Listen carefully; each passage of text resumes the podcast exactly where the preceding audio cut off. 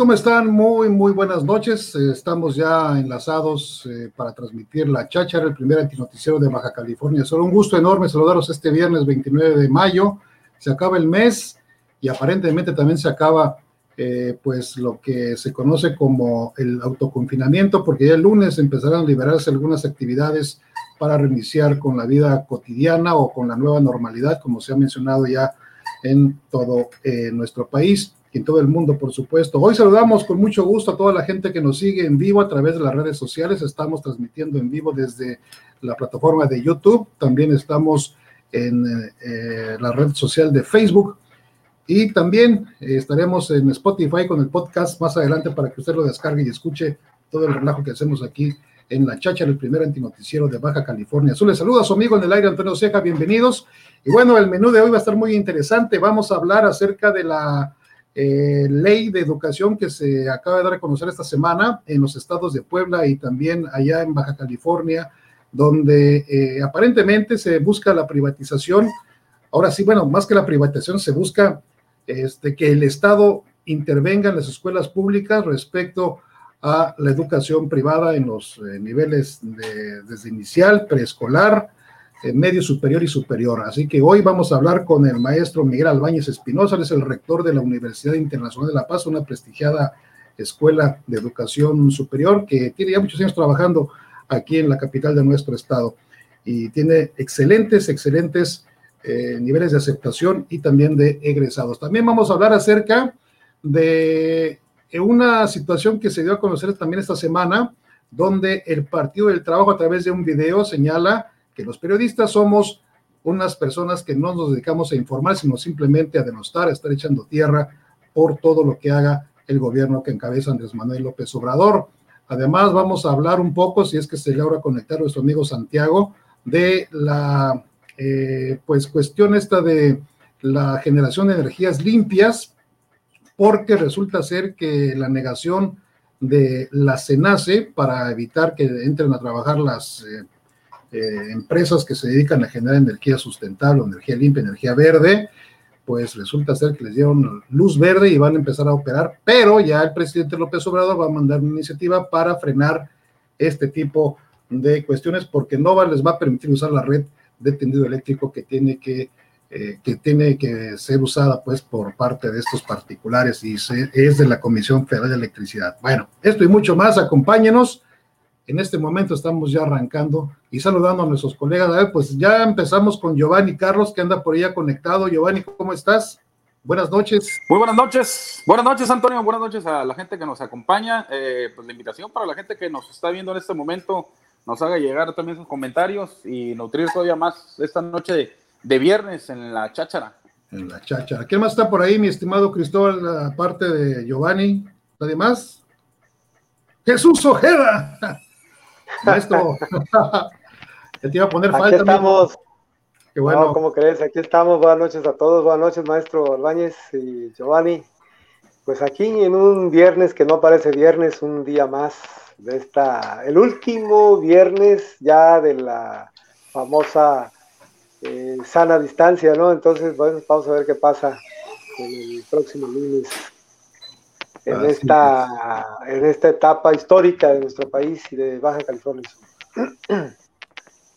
Así es, bueno, pues qué bueno que nos acompañen. Por ahí en un momento más se va a conectar este Raúl Conde, andaba dando junto con Armando una presentación en vivo hace unos minutos y bueno, vamos a esperar a ver si llega a, a cenar un rato aquí en la cháchara, pero pues mientras son pedazos manzanas arrancamos, ¿qué les parece? Amigos, y nos vamos directamente con el maestro Albáñez, al que saludamos. Maestro Miguel Albáñez Espinosa, ¿cómo está? Buenas noches, bienvenido. Muy buenas noches, muy buenas noches. Muchas gracias por la invitación. Eh, Antonio, felicidades por la cháchara, este programa que viene a llenar un espacio más eh, importante de la comunicación en nuestro estado. A Jesús, queda, me da gusto saludarlo. Giovanni, a todos, este, felicidades por esta iniciativa Gracias, maestro. Buenas noches. invitación. Bueno, arrancamos. Eh, antes eh, queremos decirles que estamos recibiendo sus comentarios en las diferentes plataformas. Ya me imagino que Jesús, el maestro y Giovanni compartieron el enlace para que sea a su vez compartido por todos los los demás, aunque sea por la familia de perdida, ¿no?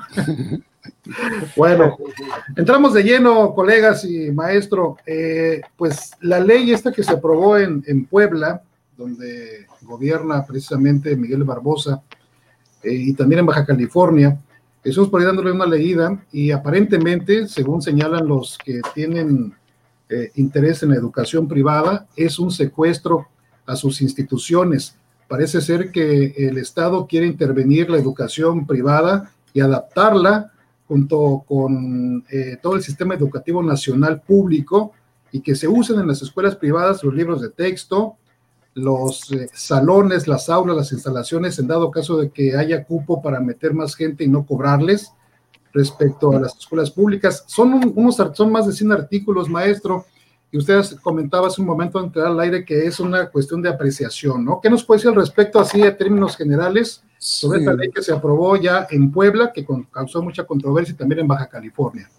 Sí, este, Antonio, gracias. Eh, nos hemos enterado de esta situación que generó la publicación de la Ley General de Educación en Puebla, pero yo quisiera referirme básicamente al origen de todo esto, ¿no? O sea, eh, primeramente, en términos de la propia publicación, el 30 de septiembre del año pasado, del 2019, 2019, eh, de la Ley General de Educación Federal. Esta es eh, la que rige para el paraguas para todo el país.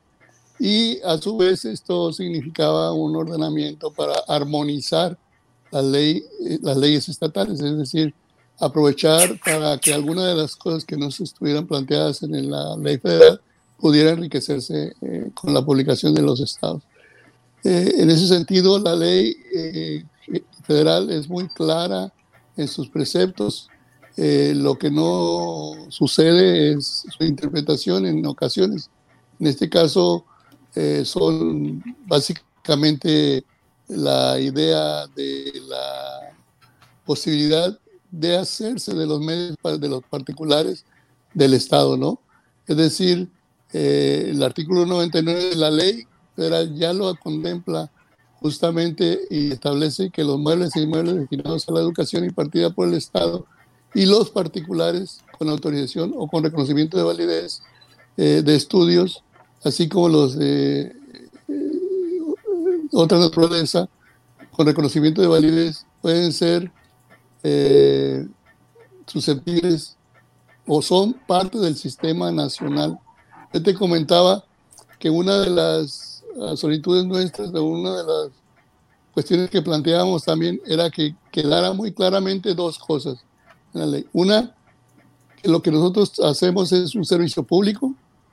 Dos, que nuestro eh, reconocimiento de validez nos incorpora al sistema educativo nacional y por lo tanto somos parte del sistema educativo nacional.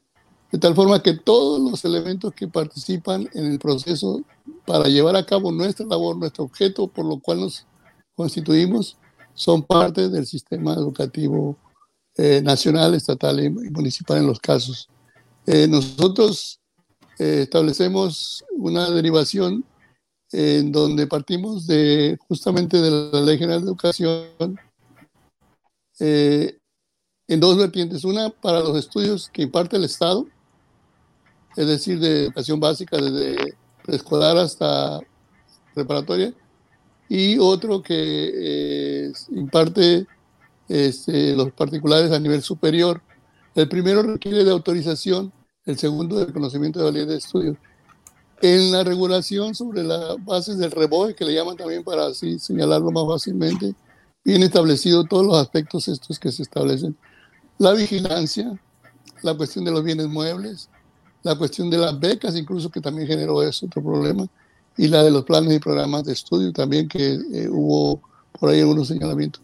Yo les quiero decir que nosotros estamos muy eh, este, tranquilos eh, por esta situación porque finalmente eh, también habrá de publicarse la Ley eh, General de Educación Superior, que son de los que llaman eh, leyes secundarias o complementarias también. Y tenemos un diálogo nacional en donde vamos buscando nosotros que se abran los espacios para el análisis, la discusión y sobre todo que se te ponga el interés general, el interés eh, de, las personas, de la sociedad y de la nación. En este sentido, este, sí nos preocupó, pero también ubicamos que se trata de un asunto muy focalizado en la, el ámbito del propio Estado de Puebla y las relaciones que por ahí se dan, porque no hemos tenido en ninguna otra de los estados situaciones de esta naturaleza. Eh, se han aprobado ya como en cinco estados sin ningún problema, ¿no? Tengo entendido que aquí eh, no se ha aprobado también por las situaciones del Congreso. Eh, sin embargo, el anteproyecto que se presentó, el borrador o la propuesta, eh, ahí está, ahí es muy similar. Es muy similar a lo de la ley federal, ¿no? Muy bien, Jesús. Giovanni. Maestro, eh, buenas noches nuevamente. Hay algo que me llama la, atención y por lo regular la, la, audiencia se va a sentir más tranquilo de escuchar eh, la problemática, porque ahorita ya nos platicó un poco de qué consiste esta, esta situación.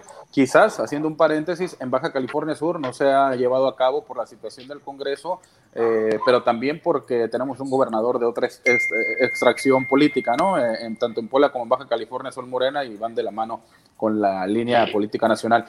¿Cuál es la, la problemática en sí, maestro? Porque hay varias dudas que me saltan. Por ejemplo, este tema de garantizar los, los cupos de los alumnos en escuela pública pública y si no los hay, mandarlos quizás a instituciones eh, privadas.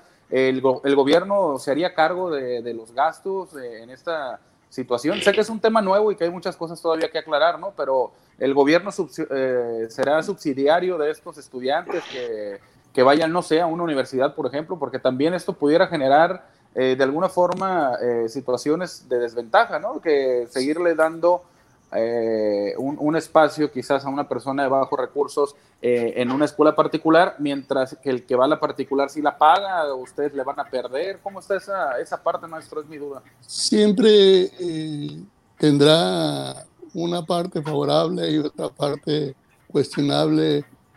situaciones como el que tú estás planteando en un sistema educativo nacional que carga con mucho muchas este, situaciones históricamente hablando, ¿no? Es, decir, hemos escuchado siempre una problemática en términos de la, cobertura, por ejemplo, es decir, el acceso a la educación eh, en sus diferentes niveles, eh, la universalización del derecho al acceso a la educación es una parte también de alguna manera cuestionable está asociada a recursos de toda naturaleza, pero también está asociado a derechos. En ese sentido, el derecho, el artículo tercero y de la Ley General de Educación establece la participación de los particulares en todas sus formas y en todas sus modalidades. En ese sentido, este, participamos nosotros en esas dos eh, figuras, ¿no? Eh, sí es muy complejo. Lo que nosotros queremos es hacer, eh, es coadyuvar con el sistema educativo nacional es una participación de una convicción que tenemos desde la universidad para contribuir a la solución de estas problemáticas.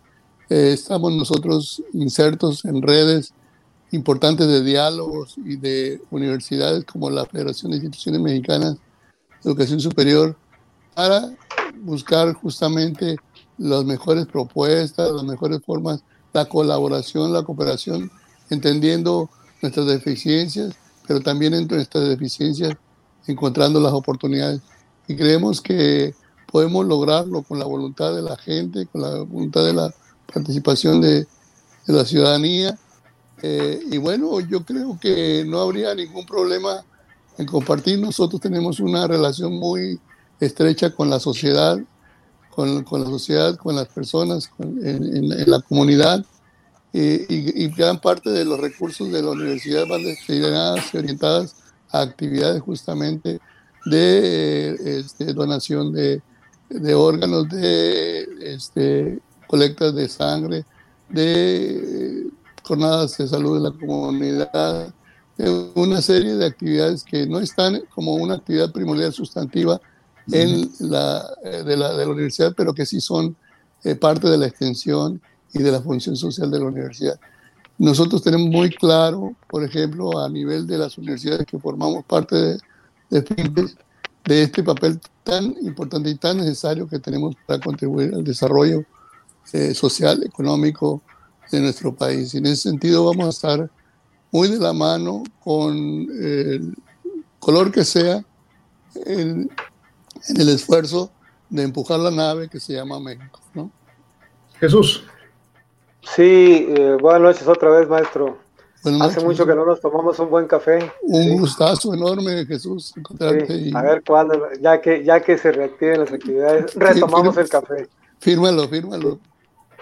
Sí, eh, a mí me, llama, me da mucho gusto saludarlo y eh, me da, me llama mucho la atención esta propuesta que surge en el estado de Puebla, en donde algo polémico que se generó polémica, digamos, independientemente de, de toda la polémica que en el país ha tenido el tema educativo y que, y que esta, este gobierno actual del llamado Cuarta Transformación, pues todavía como que mm, hay mucho que ver seguramente en el tema educativo, pero hay una parte que se me hace que es muy polémica, la propuesta de que los activos, los edificios, eh, eh, toda la infraestructura de las de las instituciones particulares en un momento dado puedan ser absorbidas por el Estado, eh, una especie como de expropiación disfrazada. ¿Qué opinión les merece a ustedes a quienes, pues, eh, asumo que con mucho esfuerzo, pues han tratado de participar en este sector,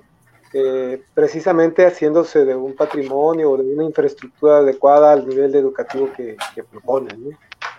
Sí, mira, para ser más exacto, te voy a leer el artículo 99 de la Ley General de Educación, dice, los muebles e inmuebles destinados a la educación impartida por el Estado y los particulares con autorización o con reconocimiento de validez oficial de estudios, así como los servicios de eh, eh, e instalaciones necesarios para la proporcionar educación, forman parte del sistema educativo nacional.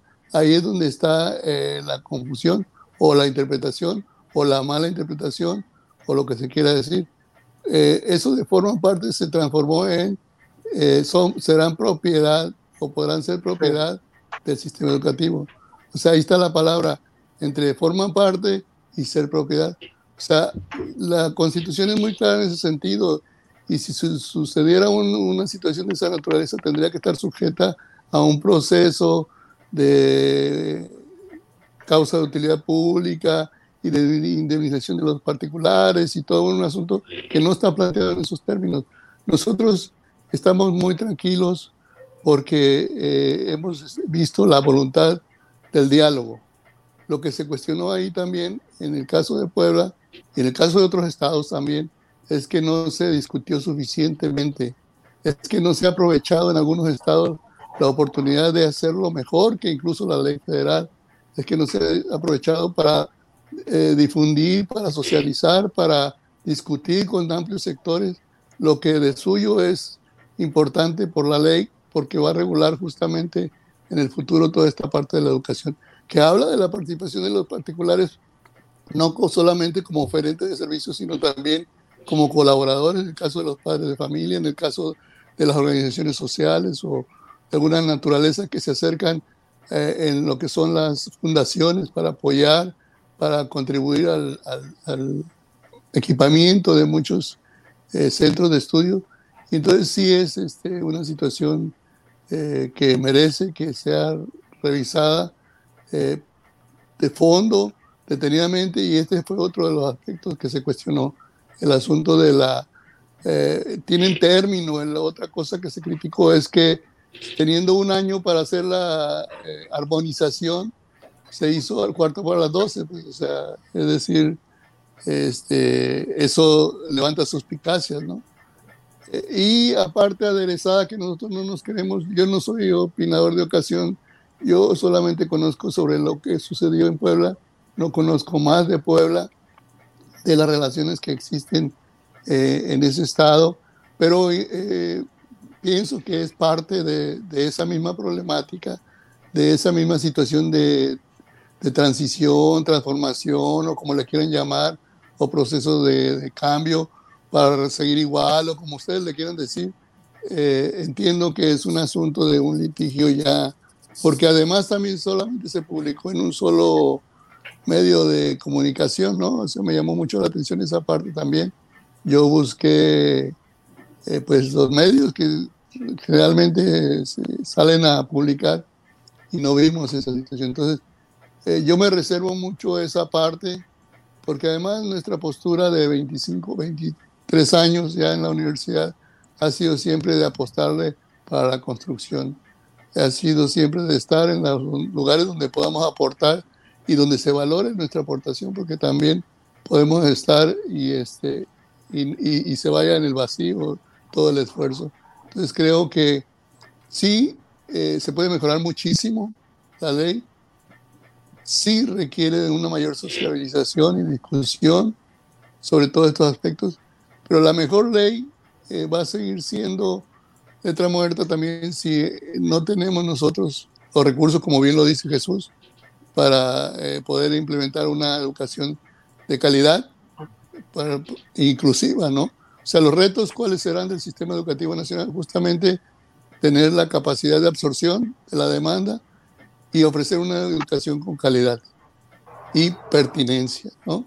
Y eso es, creo que, una de nuestras debilidades. Eh, tenemos un nivel de formación de 9 grados, mientras que los otros países, por ejemplo, de la OCDE, los socios comerciales de Estados de América del Norte, andan en niveles mucho más eh, este, arriba que nosotros. Entonces, nuestra preocupación es no meternos en un litigio, sino meternos en la pensar cómo podemos nosotros expandir este sistema que nos permita ser competitivos y nos permita sobre todo formar profesionistas ya a nivel terminal, a nivel terciario, comprometidos, bien formados, con manejo y dominio de eh, su propia profesión y también de sus emociones, poder ser una persona positiva en sus entornos de trabajo. Entonces, maestro, nosotros le apostamos a eso, ¿no? Sí. Maestro, perdón, nada, nada más, es que no me quedó clara la idea. Eh, los alumnos que, por ejemplo, no, no, tengan cabida en alguna institución pública y, y, el gobierno, por este acuerdo, por esta ley, los envíe eh, un ejemplo a la universidad de ustedes, ¿quién se hace cargo o cómo van a quedar las negociaciones en cuanto a las instituciones privadas? ¿El gobierno subsidia el pago de esos nuevos estudiantes para, para ustedes? Ya, este, la ley contempla todos los niveles y esa parte eh, como que se refiere más a la parte de educación básica. Nosotros no hemos llegado a discutir esa parte porque eh, también la vemos eh, muy lejana, pues. también la vemos este, como que hay que tomar lo que viene, como cuando nos irrumpió lo de la pandemia, de repente nos fue como un descontón y después nos paramos y dijimos a ver qué vamos a hacer y empezamos a organizarnos y empezar a salir adelante, etc.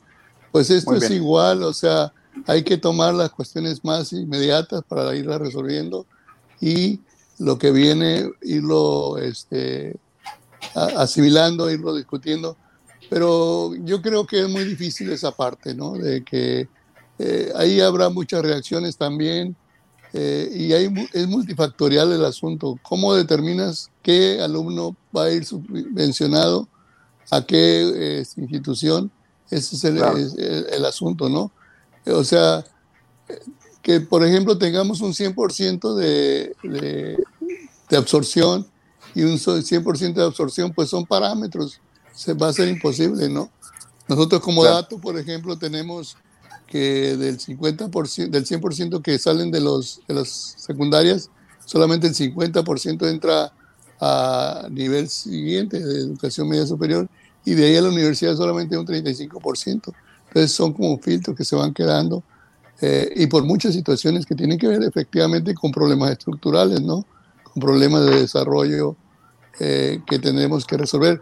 Pero yo creo que la base sí debe estar puesta en la educación como uno de tantos, uno de varios eh, medios para lograr el desarrollo que permita mayores niveles de bienestar en nuestra población y en nuestro país.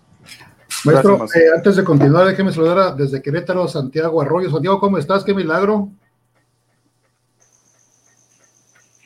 ¿Qué tal? Muy buenas noches, Toño. al invitado de hoy, ¿cómo estamos, Giovanni? Todos, muy buenas noches, gracias aquí reincorporándonos después de unas fallas técnicas en las últimas emisiones. Muchas gracias. También quiero dar la bienvenida y haciendo el debut en la cháchara al buen amigo que conocimos hace ya muchos años, eh, allá por el canal 10, me acuerdo yo que lo veía cuando tenía chancita. Javier Pérez, Javi, un honor estar con, compartiendo contigo este espacio y espero te quedes muchos años en este tu noticiero también La Cháchara. ¿Cómo estás?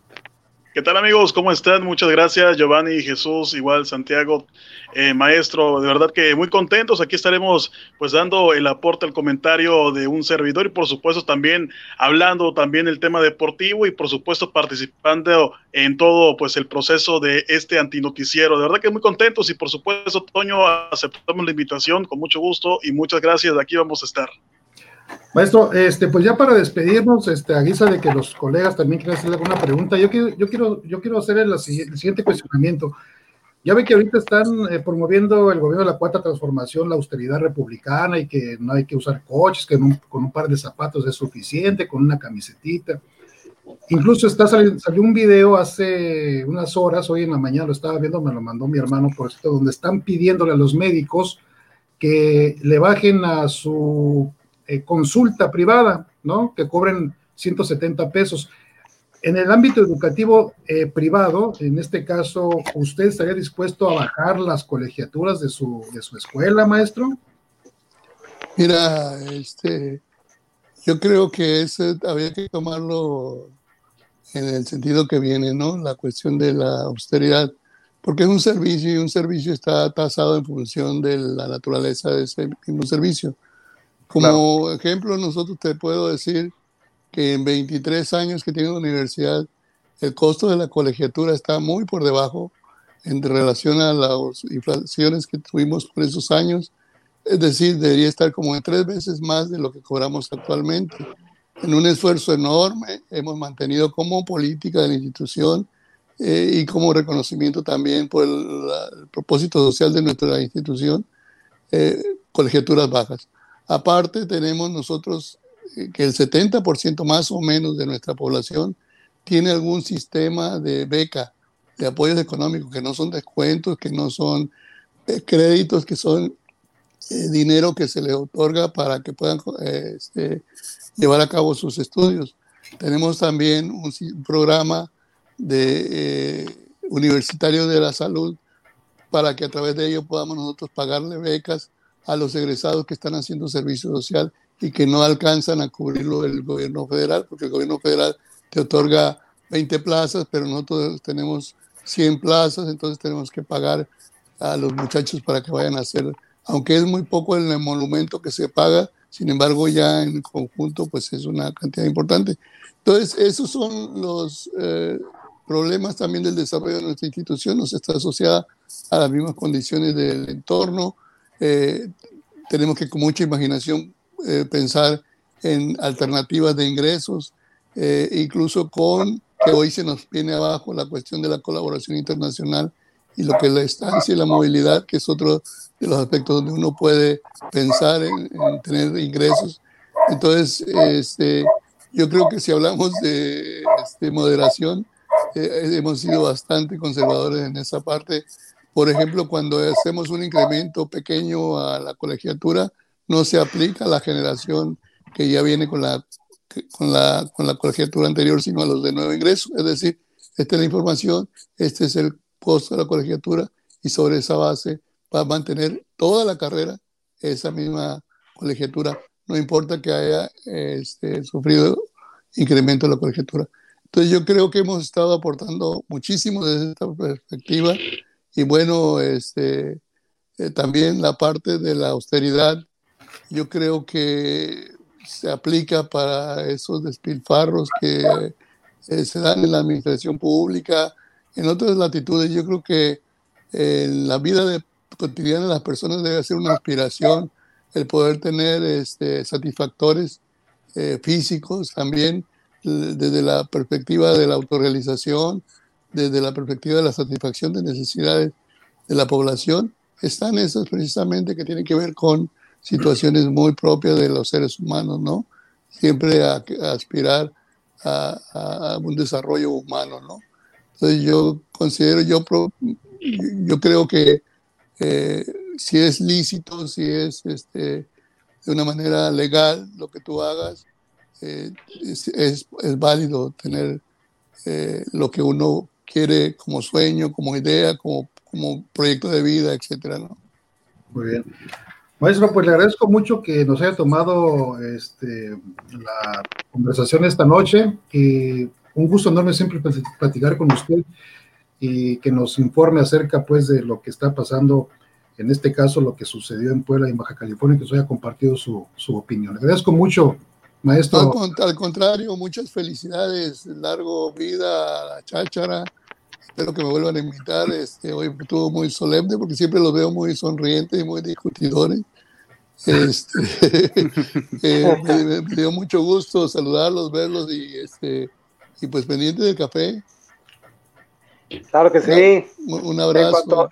En cuanto, ya nos permitan sentarnos más o menos normal en un restaurante por ahí, nos tomamos un café, maestro. La nueva normalidad.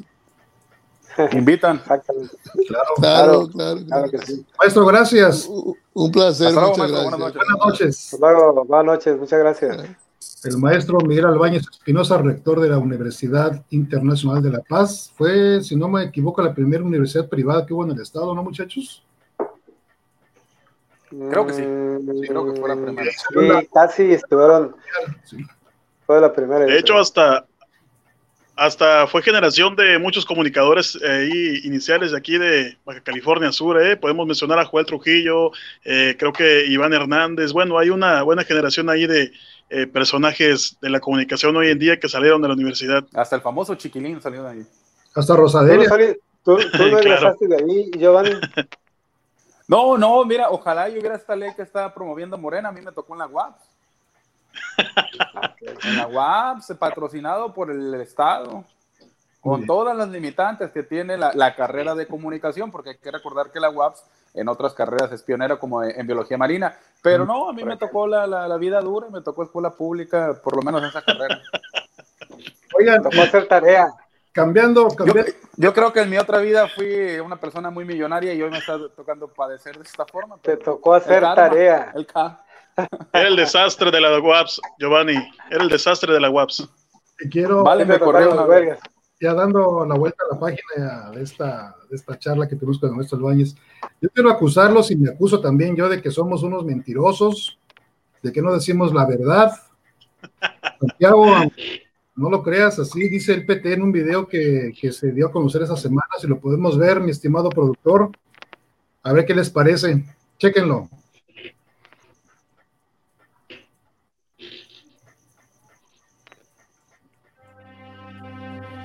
Medios de comunicación conservadores no quieren diálogo crítico, no quieren debatir, no quieren cumplir con su función de informar y dar voces a todos. Antes, sumisos al poder, ahora encabezan una crítica perversa contra el gobierno. Inundan las redes con mentiras y medias verdades. Dividen, confrontan, violentan, asusan en nombre del poder político y económico conservador. No les gusta que los rebatan Periodistas conservadores, los oligopolios de la verdad terminaron. La opinión pública no es la opinión publicada. No monologuen desde sus púlpitos. La libertad de expresión es de todos. Todos los días la ejercen plenamente. Escuchen al presidente, pregunten, debatan, critiquen, no se arrebaten, entrenle al diálogo. Así, no. Somos, buitres, no nomás.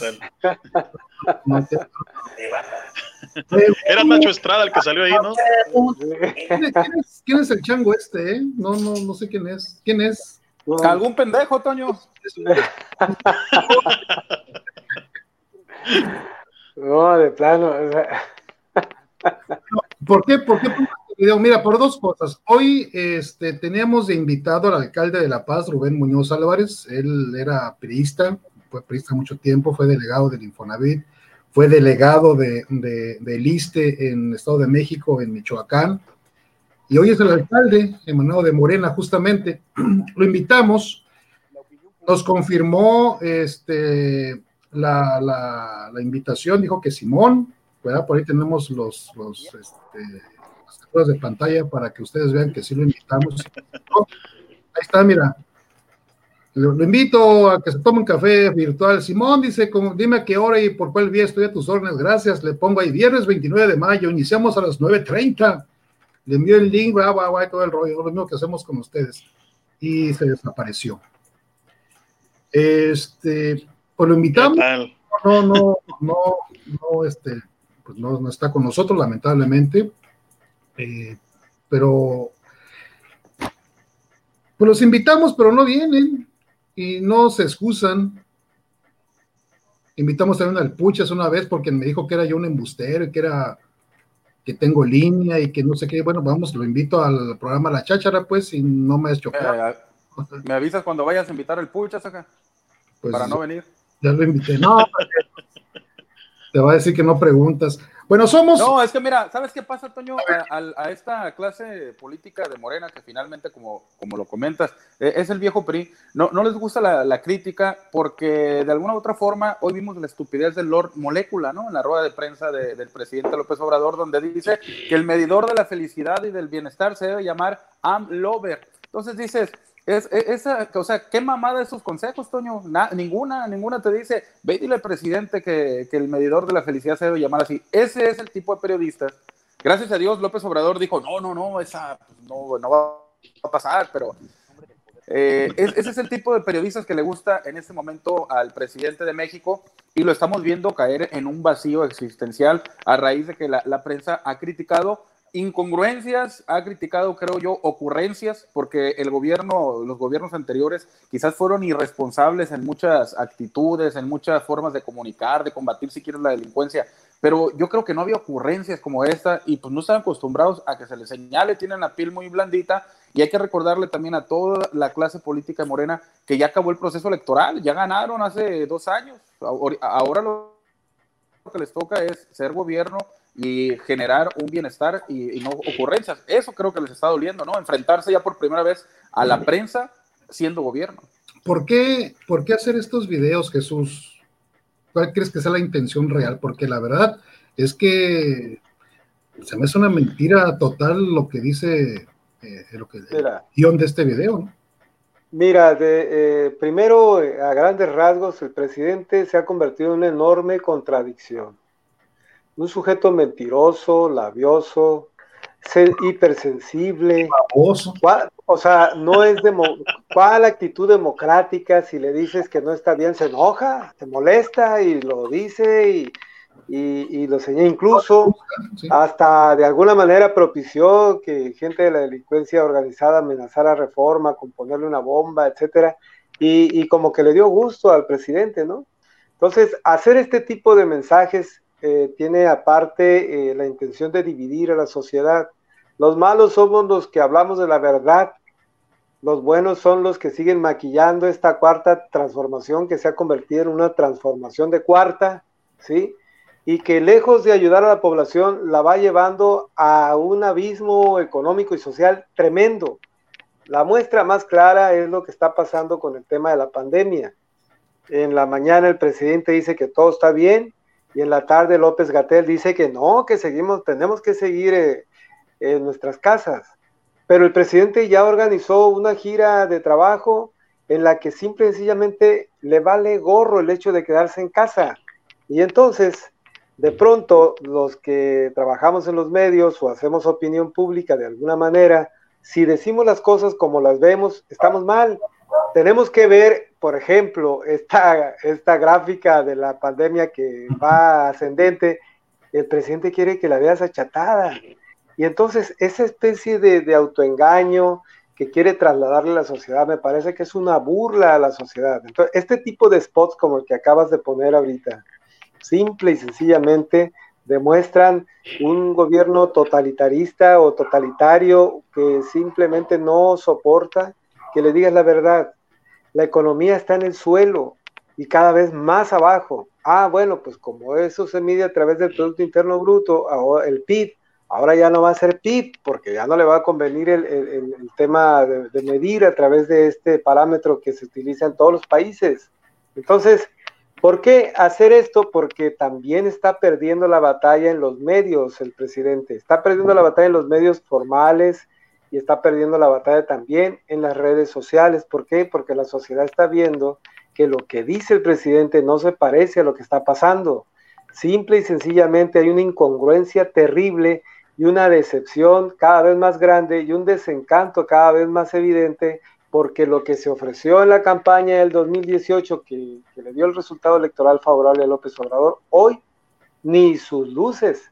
Eh, eh, eh, todos, los, todos los sectores están entrando en crisis porque están concentrando el dinero y se especula, seguramente así va a ser, para poder apoyar estos programas asistencialistas y tener una base social que les permita convertir esto en votos dentro de poco más de un año. 13 meses para ser exactos, que va a ser la elección del 2021. El presidente ya está pensando en eso, ¿sí? Así como él dice, yo me puedo cuidar en Palacio Nacional, igual me puedo cuidar en cualquier parte del país. Imagínense que razonemos así, los mexicanos en general, con ese ejemplo, el próximo lunes que se va a reiniciar supuestamente las actividades, y que la gente diga, bueno, yo me puedo cuidar en casa, pero también me puedo cuidar en la playa o me puedo cuidar en, el bosque o en el campo o, en cualquier parte. Me parece muy irresponsable lo que está haciendo el presidente y francamente muy decepcionante, ¿no? Santiago, eres este, sumiso al poder, fuiste sumiso al poder, eres mentiroso, falso. jamás, jamás, jamás. Bien dice por ahí el viejo adagio de los periodistas. Un buen periodista critica el poder, el que no lo haga es palero. Digo, así de sencillo. Eh, yo creo que, bueno, no más bien no es de que creer, sino que la labor del periodista, y yo, no soy periodista, sin embargo, pues eh, he tratado de instruirme en ello. la labor del periodista es informar, informar las cosas desde un punto de vista imparcial, eh, yo he visto, ahora sí que por la actividad que he estado desarrollando en los últimos meses o años, que he tenido contacto mucho con periodistas de, de primer nivel y de gran nivel, me he dado cuenta que muchas veces ellos eh, quieren hacer las cosas desde un, desde un aspecto muy salomónico de las cosas. Eh, acuden a mí, manejo datos duros en materia energética, en materia legal, y también acuden con, con las personas que, que, de alguna manera dan soporte o aplauden a, a, los ahorita este, personajes que detentan el poder. Y de ahí ellos sacan sus propias conclusiones. E, e, ese es periodismo puro. Finalmente es poner las cosas en la balanza y, y al final del día el periodismo es es exponer los hechos para que la opinión pública tome su, su, última palabra, ¿no? Y, y, y, sea la opinión pública quien, quien decida. Al ver estos personajes como el Lord Molecula, el otro tipo, este, el del parche. La corredora keniana. Esta justamente es la que iba a comentar también, la famosa corredor keniano. Y otra serie de personajes. La verdad es, es, es, es despreciable ese show de la mañanera. Realmente no es un ejercicio de información. El otro día, este, creo que era Macario Esquetino el que estaba haciendo el, recuento de, cuántas horas eh, diarias tenemos de, propaganda, porque ni siquiera es un tema informativo. Bien pueden ellos poner en redes sociales todos los informes de, los avances de la pandemia y todo eso. Simplemente es un, ejercicio de propaganda. Eh, Correcto. Sí, en donde, porque finalmente la propaganda es aleccionador, ¿no? Es abusar de la ignorancia de la gente y, conducirla, ¿no? Inducirla a un conocimiento que, digo, está, está distorsionado. Entonces estamos hablando de que son cerca de 13 horas diarias de, ¿cómo se llama? De, desinformación, de propaganda. Imagínense, 13 horas diarias. O sea, estamos hablando que son más de las horas productivas de una persona. Una persona teóricamente y según la ley debe ser productiva de entre 8 a 10 horas. Y estamos, depende, depende de qué sindicato. Bueno, pero sí, pero estamos en el entendido que, una persona normal debe de trabajar entre 8 a 10 horas. Digo, ya los que estamos jodidos, pues tenemos que trabajar más de 12, 13 horas.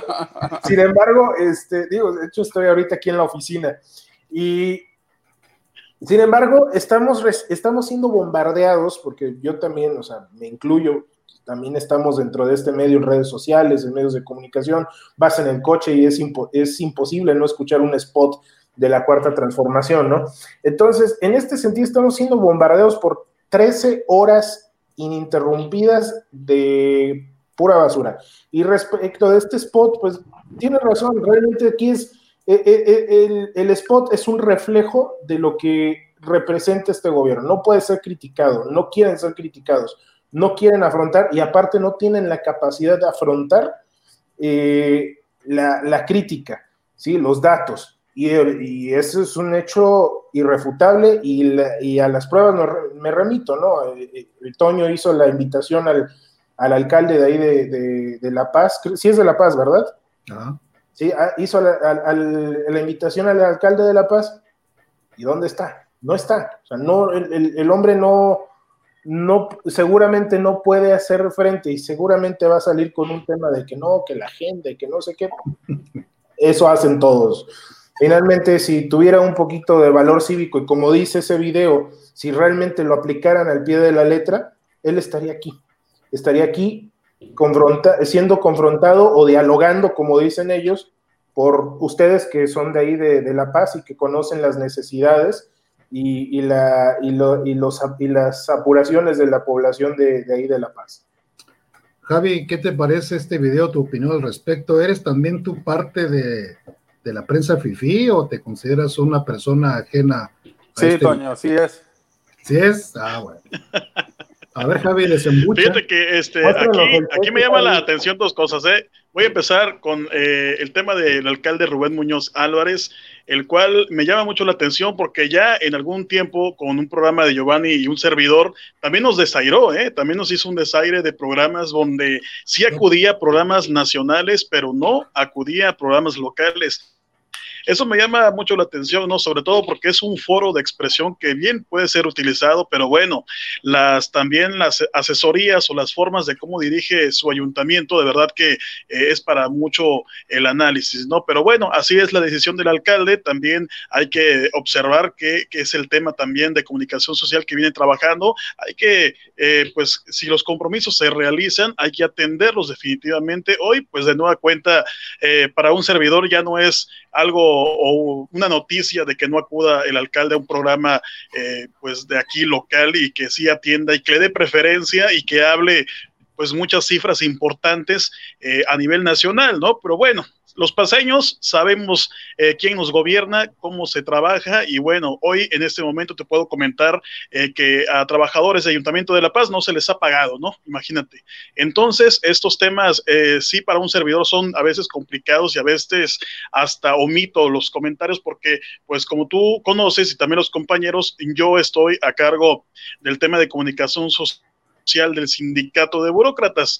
Eh, ha sido polémico, ha sido mucha, una situación muy compleja, muy problemática, pero también eh, te puedo decir que uno tiene esa espina de reportero, igual no me considero un periodista, soy un reportero, pero que sí analiza, ¿no? Lo que la experiencia le va dando a uno. Bueno, es la forma de cómo dirige el alcalde. Y en cuanto al video, definitivamente coincido con Giovanni, esta situación. Eh, había un programa hace mucho tiempo que se llamaba Otro Rollo y eran horas y horas de pura diversión, ¿no? Así, así es la mañanera de el presidente de México, definitivamente no hay un análisis, no hay un trabajo, no hay una forma y bueno, solamente sabes qué le falta al presidente, ¿saben qué le falta? Creo que le falta a Jordi Rosado nada más para que sea el programa de Otro Rollo, pero bueno, esa es la política que nos está eh, pues generando, faltan todavía muchos, mucho tiempo, que acostumbrarnos y también hay que acostumbrarnos a las decisiones absurdas que se van a ir tomando definitivamente. Así es como estamos viviendo lamentablemente, Toño. Hay una este, cuestión. Pero López Gatel, él es el Jordi de, de AMLO, ¿no? No, yo, pues sí. Porque ahorita, ahorita haciendo un poquito de memoria, seguramente Toño y, Jesús se van a acordar. más bien que otro rollo se me hace como el Pácatelas. ¿Se acuerdan? Con Paco Stanley y Mario Besares. ¿Cómo no? Y Mario Besares, ¿no? Sí, Como olvidar la bolsita que salió de ese saco. Ah. más bien así de, de, de, deplorable yo veo ese tema de las mañaneras. Y, y, realmente ahí los estos paleros, porque no son reporteros, son de Mario Besares, que los sapean y los... ahorita se está, hay una polémica muy grande porque eh, uno de los eh, productores más importantes de México. Importante porque sus culebrones, novelas o series, no sé, este, nunca he visto una de Pigmeno Ibarra, pero Pigmeno, Pigmeno Ibarra le estuvo haciendo, le está haciendo una serie de programas al presidente, ¿sí? Hoy tenemos un pedacito por ahí, Cristóbal, de la silla, si lo puedes poner, donde pues muestra el día a día del presidente. Y esta imagen que vamos a ver ahorita, donde el presidente pretende abrir ahí una cortina en Palacio Nacional y coge una silla, una silla de las que están ahí en un salón, una silla que tiene más de 100 años, y la usa como escalera, se sube a la escalera. Vamos a verla, mira. Chécate. Mira, ahí, va, ahí la lleva. Vamos a subir aquí. Este. Vamos a que quitar el seguro. Míralo, ¿eh? Sí, en lugar de pedirle. Y luego no hay piezas. No, algo Oye, con, con, todo el riesgo de dar las nalgas al niño. Qué bárbaro. Eso es, un, eso es un pedacito de, de, lo que sacó el Pigmeo Ibarra de una, de una, no sé si. Qué barbaridad. un este, ¿cómo se llama el de la camarita, el Big Brother de Palacio? Va a ser, no, no, no tengo idea. Pero el Pigmeo Ibarra se ha caracterizado por ser un férreo defensor de la cuarta transformación del presidente. Entonces, sí o sea, es una contradicción total, ¿no? El video, por una parte, pide que seamos, este, que le preguntemos al presidente, bueno, el presidente entiendo que es a todo el gobierno de mano de la 4T, ¿no? Digo yo, pero pues no viene, no se animan a venir, ¿sí? Ahí está, mira, el presidente. Si eso hace ante la cámara, imagínate ah, cuando no falta la cámara. No, no, no, imagínate. Con que no lo saquen yendo al baño, ¿no? Porque yo, yo vuelvo a lo mismo, mira. Qué buenas fiestas, ¿no? Mira El presidente se me hace que es una decepción completita, completita. Entonces, este, a él anda en su mundo como cuando ves a un, a un desajustado mental que trae su propio mundo, pues su propia realidad, que no se parece a la que estamos viendo todos los mexicanos. Entonces, el changoleón. Lo de, lo de Pigmenio Ibarra, pues es un productor, no es un periodista, ¿no? Entonces, pues a lo mejor es bueno para generar historias fantasiosas y le va a generar una al presidente que le favorezca, pues. Eso es muy triste. Pero, sí, entonces eh, no es lo mismo ser un productor de telenovelas o de cine que ser un periodista. No es lo mismo. A final de cuentas, eh, eh, el periodista habla sobre realidades, sobre hechos concretos, con objetividad y un productor de cine o de, o de telenovelas o de videos o lo que sea, pues en gran medida, ahora, no se ha caracterizado por ser un, un, un digamos, un productor de, de, programas de fondo, ha sido más bien un productor de programas de entretenimiento, ¿no? Entonces, vamos a ver. Pues, de novelas. de novelas, de telenovelas y de historias. Eh, eh, trágicas, si tú quieres, o de tragicomedias, o lo que sea, pero no es lo mismo. Aquí están tratando de levantarle la imagen al presidente y echar la culpa a los medios, porque en este medio también, en este video también le echa la culpa a los medios. Y a final de cuentas, eh, me parece que la sociedad no es tonta. ¿eh? Se va a dar cuenta de que está cayendo, o lo está, están tratando de meter a la sociedad en una fantasía como muchas veces lo hizo el PRI. Al PRI le funcionó durante mucho tiempo porque no existían las redes, no había quien desmintiera, no había un celular que seguramente está grabando atrás de lo que estamos viendo. Entonces, eh, esta, esta, forma de, de querernos hacer creer de que ya estamos dentro de la presidencia porque vemos el escritorio, simplemente la sociedad tarde o temprano va a esperar resultados. Y el resultado lo vamos a ver en el bolsillo, lo vamos a ver en la seguridad, y lo vamos a ver en la capacidad que tengan las diversas instituciones para atendernos como ciudadanos, sobre todo las instituciones de, salud que en este momento están tan cuestionadas. Bueno, pues ahí está este video. Yo creo que esta, este, eh, digamos, reportaje o, ¿cómo podemos llamarlo? Programa de... O, salvataje. No sé, ¿no? Salvataje, salvataje mediático tuvo que ser realizado porque evidentemente las cifras de aceptación del presidente han bajado de forma extraordinaria y este video es como una especie de reconciliación para levantar un poquito la imagen. no me queda otra explicación más que esa. ¿Cómo ves, Santiago? mira, mira en, la, en, la, en, la, elección del, 2010, del 2006, cuando perdió con Calderón, un productor de cine, director de cine, Luis Mandoki, hizo unos videos similares que se llamaron El Señor López, ¿sí? Y los fueron haciendo por capítulos. Y en estos capítulos del Señor López se trataba de hacer ver a López Obrador como el ser humano, el papá, el abuelito.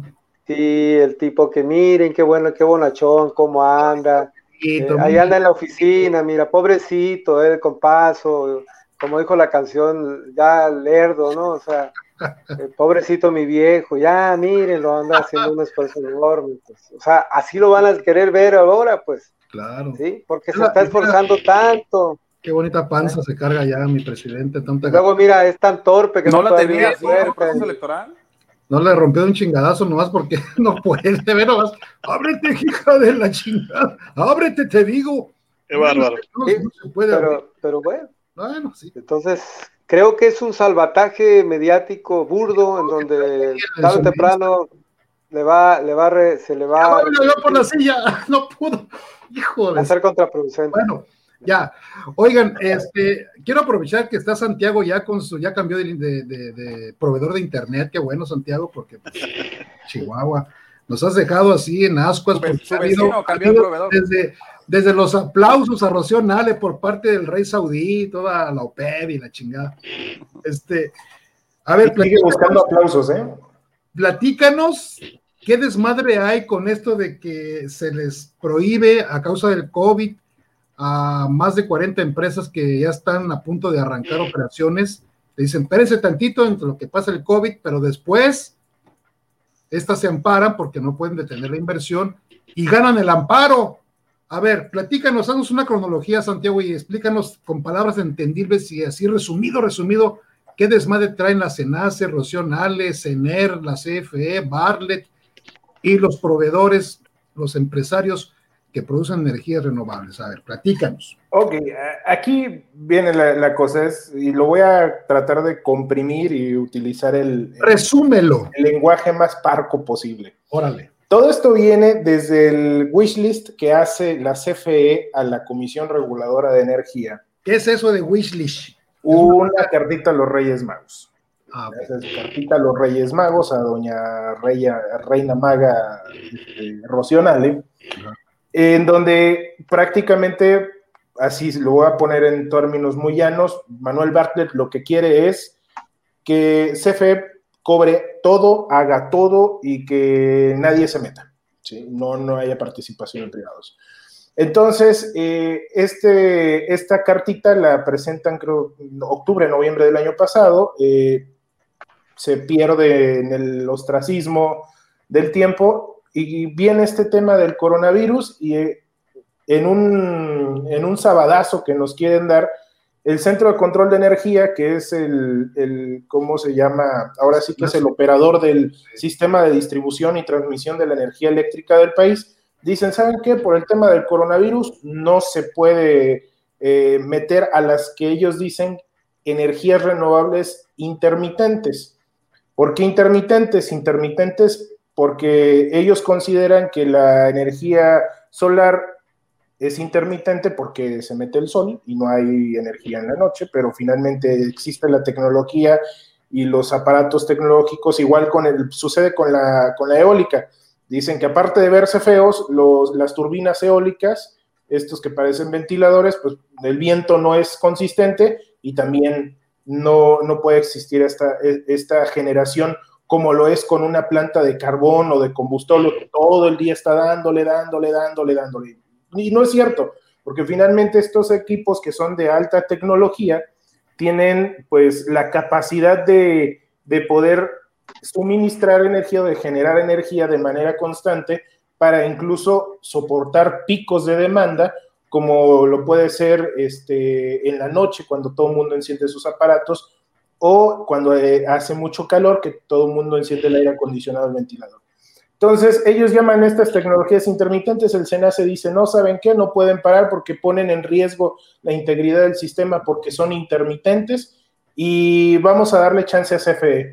Obviamente, todo el mundo pega el grito en el cielo, presentan amparos contra este acuerdo y días después, es decir, estamos hablando de, esto fue un, jueves, el 15 de, mayo, Rocío Nale, eh, a través de, del subsecretario Maciel, pues firman una orden donde establecen una serie de políticas nuevas de, ¿cómo se llama?, de integridad, confiabilidad, eh, calidad y seguridad en el suministro eléctrico en el sistema eléctrico nacional. Y aquí es donde, ¡pum!, revienta todo, ¿no? Entonces, este, ya estaban los amparos en curso de, contra el SENACE y precisamente eh, la semana pasada, bueno, a inicios de, esta semana, se presenta por parte de una organización no gubernamental, una ONG llamada Greenpeace, un amparo contra el acuerdo de las políticas de, de CENER. ¿Qué diferencia hay esto? Que el, el SENACE, el acuerdo de SENACE se va a enfocar únicamente a un tema operativo, y del COVID, como decía Toño, en lo que pasa el COVID, sí, pero ya según por decreto presidencial, el próximo lunes ya el coronavirus ya va a decir, discúlpame AMLO, me voy, y muy probablemente ese acuerdo pierda vigencia más adelante.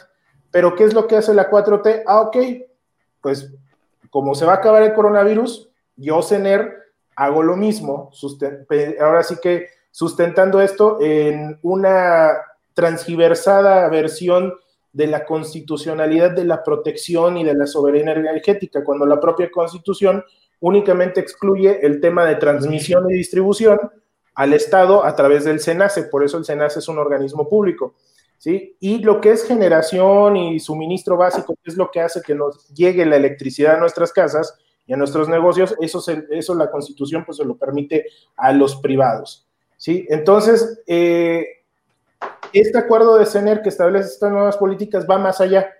¿Y qué es lo que hace? Pues hace un lado le pone, le impone una carga de sobreregulación a las renovables, en donde tienen que estar demostrando un montón de cosas muy absurdas.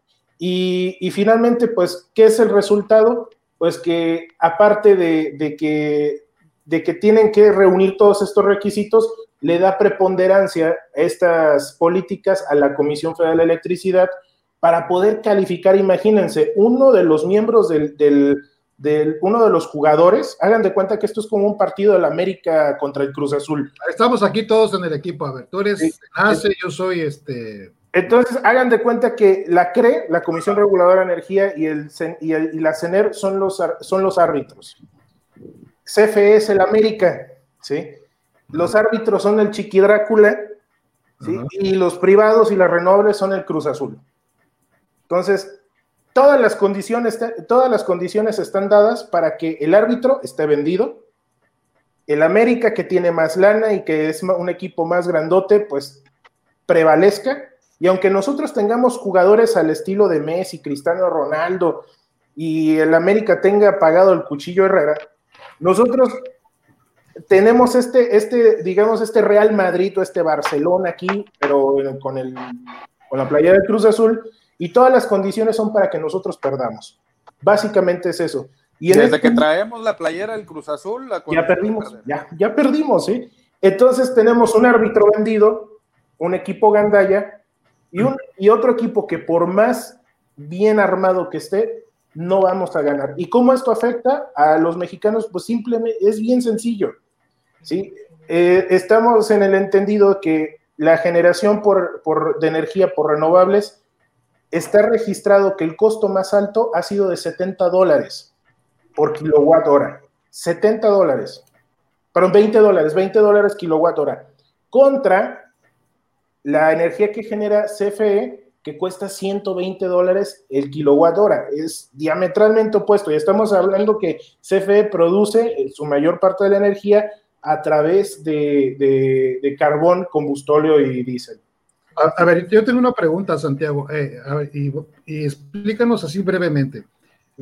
Entrando estas, estos particulares y adoptando con el tiempo más empresas, más parques eólicos, más energía solar, ¿pagaremos menos en el recibo de la luz, Santiago? Ante este lo que es la lógica, vamos, tendencia. Sí, porque obviamente esta, esta energía que se genera más barata, más eficiente, vamos a verlo desde dos puntos de vista.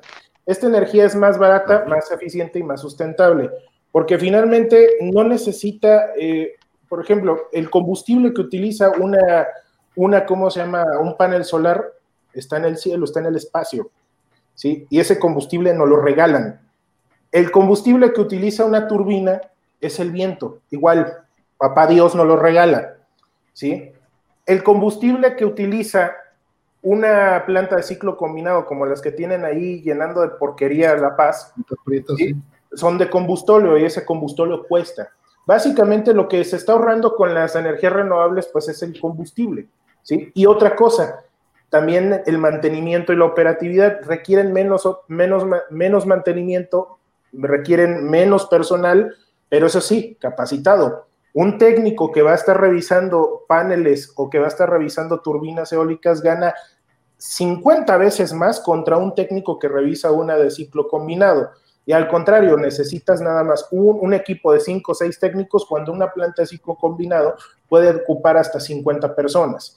¿sí? Entonces estamos hablando que todos estos costos, las energías renovables se las venden más baratas al SENACE, porque el SENACE es el encargado de estar está haciendo es el intermediario, digas el coyote entre el usuario final, que es somos todos nosotros a través de un servicio de, un suministrador de servicios básicos como SFE y en otras en otros lados hay suministradores de servicios básicos que son privados.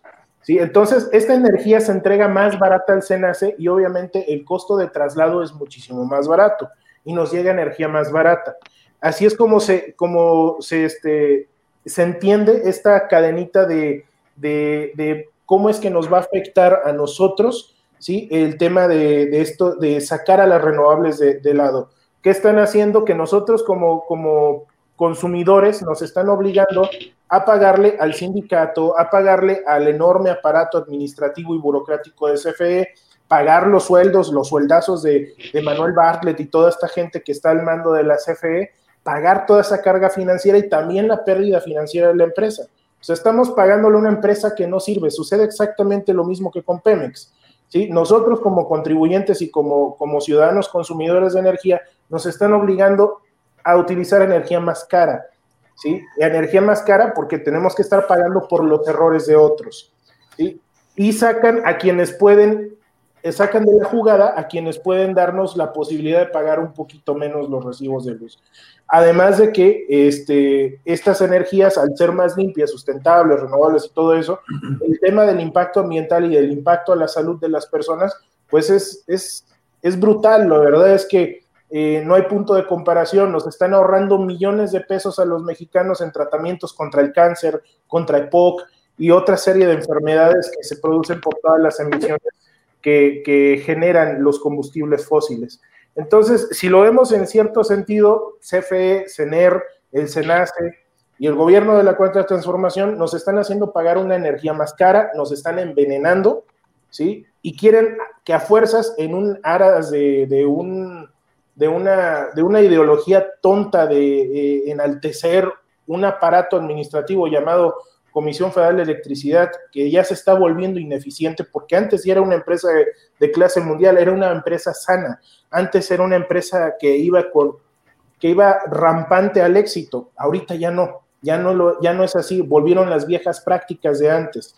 Entonces, lo que está haciendo ahorita el gobierno de la Cuarta Transformación es privarnos de eso. Y obviamente esto se va a ver reflejado en los próximos meses, en las próximas semanas, en sus recibos de energía. Si no es que ya ahorita a la fecha por el uso de, estas, eh, sobre todo ahí ustedes en La Paz, ¿sí? que ya están llegando recibos al doble o al triple de lo que ustedes estaban pagando anteriormente, porque anteriormente ahí en Baja California estaban utilizando energías renovables y la energía que se entregaba al SENACE y a los centros de carga, pues era una energía barata y limpia, y ahorita ya no. Interesante. Pregunten muchachos, hombre, no se duerman. Vamos aprendiendo. Y, bueno, no, pues definitivamente es. Sí, adelante, adelante, Échale, échale.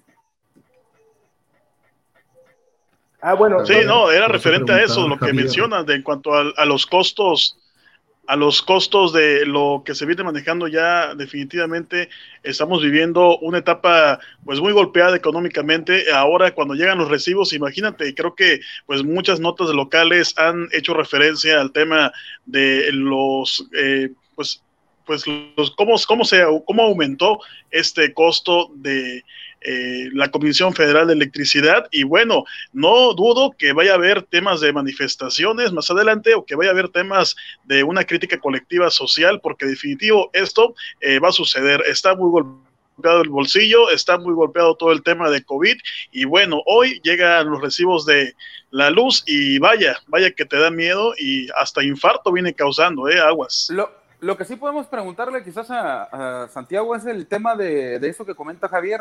¿Por qué de repente para nosotros quienes no tenemos eh, ningún conocimiento de cómo se hace el cálculo de, del cobro del servicio de energía eléctrica, por qué de repente decimos, tenemos el mismo abanico prendido, la misma tele y un refrigerador? El primer, el, primer eh, cobro me llegaron, no sé, 600 pesos y en este me están llegando eh, 2.600, ¿no? No sé ahí, Santiago, si sabes también algo de cómo funciona esta esta situación o si los errores eh, realmente pues son derivados porque se tasan de un precio como los calculan los o toman mala lectura los, los, los, trabajadores, ¿no? Bueno, son trabajadores del ZAPA que están tomando la lectura de la CFE o qué onda. Bueno, ahí hay una cuestión bien interesante, ¿no? Y, ahí se los voy a, poner bien claro. Hay dos, hay dos elementos que, bueno, que van a componer el precio de, de la, ¿cómo se llama?, de la energía.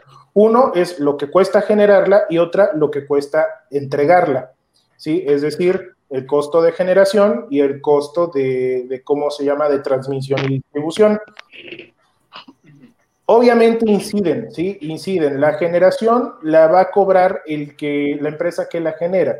¿Sí? Eh, los privados son los que tienen los mejores costos de generación porque la mayoría que son privados utilizan energías renovables. Entonces, esos datos los podemos ver, de hecho, eh, en, los datos abiertos de la página de la Secretaría de Energía. ¿sí? Y, del propio SENACE, porque ellos tienen que estar reportando periódicamente pues, los, costos de generación. Y los costos de transmisión los calcula la, la CRE. ¿sí? Eh, la CRE calcula cada mes los costos de transmisión y de distribución. Entonces, ahí ellos realizan una serie de operaciones y de cálculos financieros donde a, partir de datos técnicos que son básicamente lo que cuesta mover la energía a través del sistema eléctrico nacional, ellos sacan una serie de tabuladores. Y ya de ahí nos vamos a un tercer paso, que es la configuración de este, de este precio que pagamos en el recibo. La, la misma CRE ha establecido una serie de tarifas, no las establece la CFE, sino que las establece la CRE. Y estas tarifas que, vienen dentro de lo que es considerado, y se los voy a poner así para no entrar en datos técnicos, hay tarifas que son de baja tensión, de media tensión y de alta tensión, y dentro de estos tres rangos, grandes rangos, hay tarifas también de residencial, comercial, industrial, y hay ciertas también consideraciones. Entonces, en nuestras casas, y vámonos a lo, a lo que más nos, no, estamos más familiarizados, Dentro de las tarifas residenciales también hay una serie de, de subtarifas, ¿sí? Y estas tarifas, como les digo, en términos generales es costo de generación con costo de, transmisión. Entonces, aparte va a haber ciertos factores de influencia como lo es la temporalidad. En verano y en invierno hay mayor demanda que contra otoño y primavera. ¿Sí? ¿Por qué? Pues estamos hablando del frío eh, el frío extremo y el calor extremo, que son los, los picos de demanda, ¿sí? Ahí es donde se dan los famosos picos de demanda y estos picos de demanda hacen que la distribución, las cargas, todo sea más caro. Y cuando baja la demanda es por eso que vemos esos, esos como, como, este, como inconsistencias en nuestro recibo. No, es que, por ejemplo, el mes pasado, en febrero, pagué 80 pesos y ahora en mayo estoy pagando 360. Ah, es que las tarifas van cambiando en torno a las temporalidades porque los centros de carga se, se colapsan, bueno, no se colapsan, sino que se van, se van copando de, transmisión y todo eso. Entonces, todos esos elementos, todas esas, esas, esas tarifas las va ajustando la Comisión Reguladora de Energía. ¿sí? Pero bueno, aquí viene la otra parte, la de los costos. ¿sí? Que es lo que les decía, la energía que se genera con más cara y la energía que se transporta más cara, porque aparte ustedes ahí en Baja California tienen un problema de transmisión y de distribución. O sea, la, red es muy débil. De hecho, eh, si ustedes ya la, si quieren la próxima semana les muestro un mapita de cómo está el CEN, el, el, el Sistema Eléctrico Nacional, y se van a dar cuenta que las dos penínsulas están totalmente aisladas del sistema eléctrico nacional. ¿sí? Entonces tienen redes muy débiles y obviamente eso también encarece la transmisión. Por eso en las penínsulas vamos a ver, tanto en, la península de Yucatán como en la península de California, vamos a ver los costos más altos de, energía eléctrica. ¿no? Entonces, eh, está este tema de que la energía es cara generarla a través de, las centrales estas eh, eh, de combustóleo que tienen ahí en La Paz, ¿sí? Y aparte es caro llevarla a sus, hacia sus hogares a través del sistema de transmisión, ¿sí? Entonces es lo que hace que tengan los recibos más caros, ¿sí? Por eso es que ahorita yo me atrevo a decir que, que los recibos son más caros todavía, no nada más por la temporalidad, porque ahorita ya es la temporada donde hay pico de demanda, sino que también por este tema de que a ustedes los están obligando a utilizar energía muchísimo más cara, ¿sí? Que es la que se está generando a través de las centrales termoeléctricas de combustóleo. Sí, que ya, y ese es un dato que está verificable, cuesta alrededor de 120 dólares el kilowatt hora generarlo en, esas, en esas este, plantas contra la solar, que es la que era predominante allá en Baja California, por ese, ustedes tienen esa, ventaja del sol, y esa ventaja del sol, pues hacía que ustedes estuvieran consumiendo electricidad de 20 dólares, de 18 dólares el kilowatt de hecho, en Baja California y en Sonora se habían detectado los precios más bajos de energía, de generación de energía eléctrica. Y llegaron un momento a tener precios tan competitivos como los de acá del centro de la República. Pero ahora ya no va a ser así, ahora les va a tocar pagar más por su energía. Pues ahí está la reflexión de, este asunto. Ya el presidente, pues tampoco le gustó, le gustó esta, estos amparos. Eh, y ya se va a promover, tengo entendido, Santiago, que se va a promover de que eh, los productores de energías limpias pues no usen la red eléctrica de la CFE, ¿no? ¿Es correcto esto? Sí, de hecho, como les estaba comentando al principio, los, los requisitos ahora para integrarse o hacer lo que nosotros en el sector conocemos como interconexión, es decir, conectar nuestras plantas de generación al sistema eléctrico nacional, es eh, súper engorroso, obviamente va a ser más caro, y esto pues crea una cierta desmotivación también en la iniciativa privada para seguir adelante, ¿no? Y, este, sin embargo, hay un tema también muy importante de, la que, se me olvidó comentar de, que está creando problemas sociales, ya los están creando. Por ejemplo, en Tabasco, en Campeche, ya hay manifestaciones de, de los pobladores de que no van a pagar sus recibos de luz. Así de sencillo. ¿Sí? Y, que, que si les cortan la energía eléctrica van a... Oye, pero, pero, pero Tabasco otra vez que, bueno, en fin, pues ahí está, ¿no? Este, la cuestión de las energías renovables, ahí está nuestro presidente, ¿no? Este, aventándose su rollo. En fin, vamos allá, quita, quita eso, Cristóbal, ya, ya, ya, chole, presidente. Muy contentos estamos, ¿no? Porque ya el lunes arranca la minería y, las, y la industria de la construcción, ¿no, Jesús? Pues eh, contentos estarán ellos. Los otros sectores todavía están por, ver cómo, ¿no? Me parece que este, eh, hay que checar bien los protocolos, ojalá que no genere eh, una desbandada de ciudadanos de todos los sectores. Es importante que se reactive la economía, pero yo he insistido mucho en que a pesar de los protocolos existe el riesgo de que mucha gente se desborde, que asuma esta reapertura como una apertura total. Y entonces, como ya lo decía el gobernador en su mensaje el miércoles pasado, eh, con un desborde que hubo el Día del Niño, pues a ver ahora con este anuncio, a ver si no hay un desborde más grande y repercuta. un desborde el Día del Niño, digamos, eh, la gente lo tomó como un día más y repercutió en mayores casos de coronavirus. Esperemos que no suceda lo mismo y que la gente que no tiene que salir, que no tiene necesidad de salir, que no salga y que podamos este, eh, como hasta ahora, de alguna manera mantener la, la, capacidad hospitalaria de Baja California Sur. A nivel nacional, francamente, me parece que hay mucha ambigüedad y yo sugeriría que no le hagamos caso para nada a la información federal, que nos concentremos más en la información estatal, que son los que traen bien, eh, el, digamos, el termómetro de, de esta pandemia aquí en la entidad y que concentremos nuestra atención en lo que informen las autoridades estatales, porque me parece muy lógico que mientras está el país pintado de rojo con un semáforo en rojo, se le esté dando de alguna manera la reapertura con mucha ambigüedad a los sectores de la construcción, sí, y al sector de, de, la minería, pero me parece que hay un enorme riesgo que otros sectores también quieran reactivarse sin tomar en cuenta los protocolos que ya se definieron por parte de la Secretaría de Salud a nivel estatal, por cierto, y, eh, y que corramos el riesgo de que haya un repunte en esta, en esta pandemia. Ojalá que, que no suceda así, pero desgraciadamente yo no lo veo por los números que se están presentando a nivel nacional y a nivel local. Ahí deberíamos de concentrar nuestra atención. ¿Qué dice la autoridad estatal sanitaria para que en función de lo que diga la, la autoridad local nos podamos mover con más confianza, ¿no? ¿Cómo ves, Javi? Este, ¿Crees tú que los subcalifornianos, y no sé allá Santiago, en Querétaro, cómo está la situación, pero crees tú que entenderemos la necesidad de atender eh, las medidas máximas de seguridad para no generar una, eh, este, pues que la mentada curva siga en plan ascendente?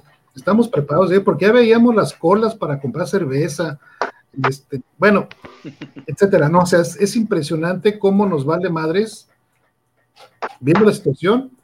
Ya el lunes, aparte de que se reactivan las actividades en la industria minera y de construcción, pues aparte el presidente se lanza ya este, en carretera a hacer sus giras. ¿Cómo ves, Javi? Sí, eh, fíjate que aquí el tema que, como lo mencionaba ahorita Jesús, eh, es muy, muy importante el tomar en cuenta las recomendaciones estatales. Yo también creo eh, es la fórmula correcta, ¿no? Porque al final de cuentas también, aparte de que ya se, pues menciona, ¿no? ¿Qué actividades empiezan a tomar ya el trabajo normal, esta nueva normalidad, como se le ha llamado, también el gobierno del estado y ayuntamientos. Entonces, hoy existe una duda completa ante esta situación, ¿no? Pero definitivamente los protocolos que se están ya eh, por eh, iniciar por parte de la autoridad, me queda claro, porque los hemos ya ahí leído un poco referente a todo este proceso, entrará, será un tema gradual, ¿no? Y donde tiene mucha importancia hoy, amigos, el tema de la eh, limpieza. Hoy el personal de intendencia va a tener un factor muy importante dentro de todo este proceso de adaptación, porque ya no será el mismo, eh, la misma forma de limpiar valla como ellos estaban acostumbrados. Ahora sí tendrían que recibir una capacitación muy importante y sobre todo en cada zona donde estaban las perillas, donde está todo este asunto, el acceso cotidiano de las, de las personas, de los trabajadores, igualmente de la gente que va a hacer pagos, eh, será de manera constante, ¿no? Entonces, la nueva normalidad está muy difícil, pero se puede crear, ¿eh? se puede puede pues trabajar fuertemente también hablando del largo deportivo. Les puedo comentar de eh, pues este asunto también mantiene, eh, si se va a ver ya una apertura total a los gimnasios, también se hace mención que el deporte es una vía correcta para el atacar las enfermedades, ¿no? Pero bueno, hoy no estamos todavía tan avanzados. Eh, lamentablemente la ciudadanía, los, la población no ha hecho caso total a esta eh, situación. Ha habido eh, lamentablemente muchas pérdidas de gente conocida que se ha pues ya tratado con el tema de COVID, ¿no? Que ese, ese ha sido el resultado, vaya. Entonces, actualmente sí, es muy importante que tomemos en cuenta la recomendación, pero bueno, hoy no podemos eh, pues predicar con el ejemplo si no nos pasa, ¿no? Si no nos pasa a alguien cercano. Entonces, a través de esto, creo que la nueva normalidad eh, va a estar entre paréntesis, porque sí va a ser difícil, pero es ahora sí que el tema mediático de construcción a través de redes sociales, de televisión, para que pues tomamos en cuenta ese alineamiento. Ojalá, ojalá de verdad que se pueda entender, pero sí lo dejaría eh, pues ahí entre el signo de interrogación, ¿no? ¿Se podrá? Ahí vamos a estar eh, pues nosotros dispuestos a trabajar. ojalá se pueda. Muy bien, Santiago, ya para terminar este tema, en Querétaro, ¿cómo están las cosas? Pues las cosas eh, están críticas aquí en el, estado de Querétaro, sin embargo, las autoridades estatales, eh, hay que reconocerlo, han tenido un manejo bastante diligente, sin embargo, la, ciudadanía es la que es renuente. Eh, de hecho, el gobernador, el día de ayer, antier, lanzó un comunicado, el gobernador Francisco Domínguez, lanzó un comunicado donde definitivamente no se reanuda ninguna clase de actividad aquí en el estado de Querétaro, toda vez que nosotros aparecemos tanto en los, en los datos e información de la Secretaría de Salud del Estado como la federal, aparecemos con números rojos, obviamente con información totalmente discordante, ¿no? Aquí en el Estado se maneja una información un poquito más cercana a la realidad eh, contra la que nos presenta la Secretaría de Salud eh, Federal. Entonces el gobernador lo que hizo fue decretar, ¿saben qué? Bueno, ya lo había, ya había eh, mencionado y había ordenado que las clases no se, se suspendían las clases este, presenciales, se iba a retomar el, se, iba a hacer un reacomodo de todo el calendario escolar y que las actividades este primero de junio no se reactivan. Incluso eh, establecieron una serie de, de medidas muchísimo más rigurosas eh, aquí cruza una carretera muy famosa, muy importante, que es la que va hacia Piedras Negras, la carretera 57 y la carretera 45 que va hacia Guadalajara. Este, estas dos carreteras federales de cuota, pues ya tienen filtros, filtros de seguridad en donde gente que no tiene que estar haciendo nada aquí en Querétaro, pues prácticamente no los están dejando pasar. Sí, entonces, este, hay una serie de medidas todavía muy, muy duras. Eh, el propio gobierno del estado se hizo responsable y tomó las riendas de este asunto y pues la reactivación económica se va a hacer atendiendo a, la información que vaya dando el gobierno del estado.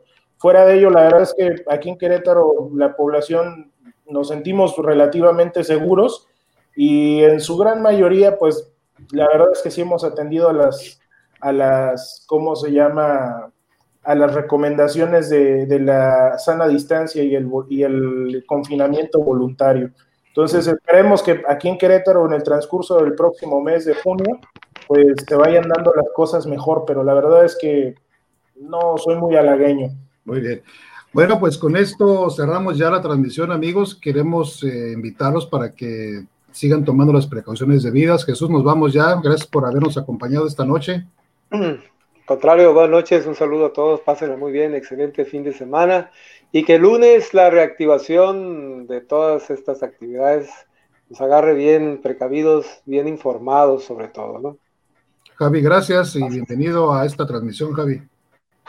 Muchas gracias, muchas gracias de verdad que complacido totalmente Toño por tomarme en cuenta y bueno, estaremos aportando eh, pues cada comentario que sea ya solicitado y también agradecerle también a la audiencia, estoy al pendiente y con mucho gusto de participar. Abrazo. Luego nos hablas de la denuncia esta que tiene el presidente de Cruz Azul, ¿no? Que está acusado de lavar dinero a través del equipo. Qué bárbaro.